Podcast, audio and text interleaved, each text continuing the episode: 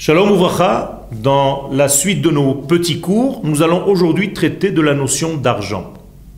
Ah, un sujet intéressant. J'ai l'impression que les gens, dès qu'on parle d'argent, alors là, c'est, ça devient intéressant.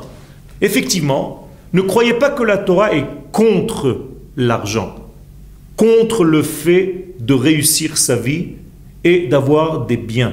Au contraire, la Torah comprend que si l'homme est assez intelligent et qu'il sait rester dans son monde équilibré, l'argent ne deviendra pas un but, mais un moyen.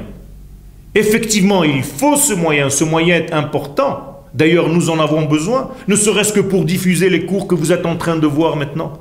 Donc, à bon entendeur, salut, si vous voulez nous aider, c'est le moment. Mais je reviens à mon sujet. L'argent est important parce qu'il est le moyen de donner à l'homme une disponibilité.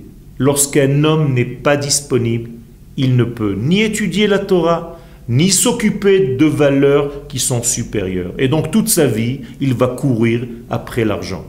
L'argent dans sa racine est quelque chose de bon. Il est lié dans la Kabbale à la sphère de la bonté, de l'amour, le chesed. C'est pour ça que l'argent, la matière, est blanche, parce qu'elle est dans le don, dans le partage, comme le lait que nous avons goûté dans la fête de Shavuot. Les pièces de monnaie sont circulaires, parce que la monnaie doit faire le lien entre les uns et les autres. Et le véritable bonheur, mes amis, c'est lorsque j'utilise l'argent pour aider mes prochains, pour leur procurer de la joie de vivre.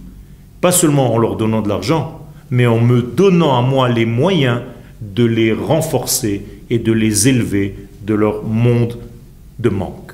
Donc, Bezrat Hashem, l'argent n'est pas négatif, il est positif, il faut juste l'utiliser comme un moyen pour développer des moyens beaucoup plus honorables que l'argent lui-même. Merci beaucoup.